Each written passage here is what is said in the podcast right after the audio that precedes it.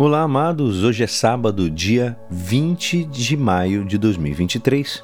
E hoje a nossa igreja nos convida a meditar juntos o Evangelho de São João, capítulo 16, versículos 23b a 28. Naquele tempo disse Jesus aos seus discípulos: Em verdade, em verdade vos digo: se pedirdes ao Pai alguma coisa em meu nome, ele vô-lo dará. Até agora nada pedistes em meu nome. Pedi e recebereis, para que vossa alegria seja completa. Disse-vos estas coisas em linguagem figurativa. Vem a hora em que não vos falarei mais em figuras, mas claramente vos falarei do Pai. Naquele dia pedireis em meu nome, e não vos digo que vou pedir ao Pai por vós, pois o próprio Pai vos ama porque vós me amastes e acreditastes que eu vim da parte de Deus. Eu saí do Pai e vim ao mundo, e novamente parto do mundo e vou para o Pai. Esta é a palavra da salvação. Na véspera da festa da Ascensão do Senhor, o Evangelho deixa-nos com palavras afetuosas de despedida.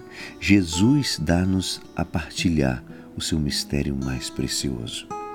Deus Pai é sua origem e ao mesmo tempo o seu destino. Esta verdade relativa à segunda pessoa da Santíssima Trindade não deveria jamais deixar de ressoar nos nossos corações. Realmente, Jesus é o Filho de Deus. O Pai divino é a sua origem e ao mesmo tempo o seu destino.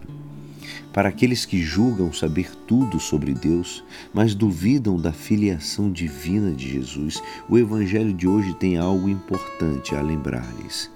Aquele a quem os judeus chamam de Deus é quem enviou Jesus. É, portanto, o Pai dos crentes. Com isto se diz claramente que Deus só se pode conhecer verdadeiramente se se aceitar que Ele é o Pai de Jesus.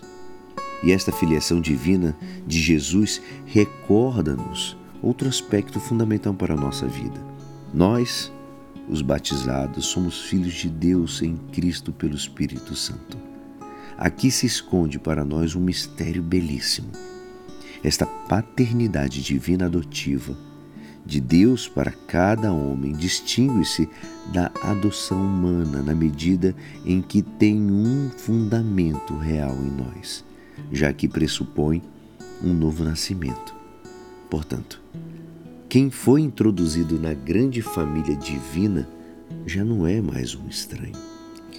Que a nossa meta seja sempre o céu, o próprio Deus. E é assim esperançoso que esta palavra poderá te ajudar no dia de hoje que me despeço. Meu nome é Alisson Castro e até segunda. Amém.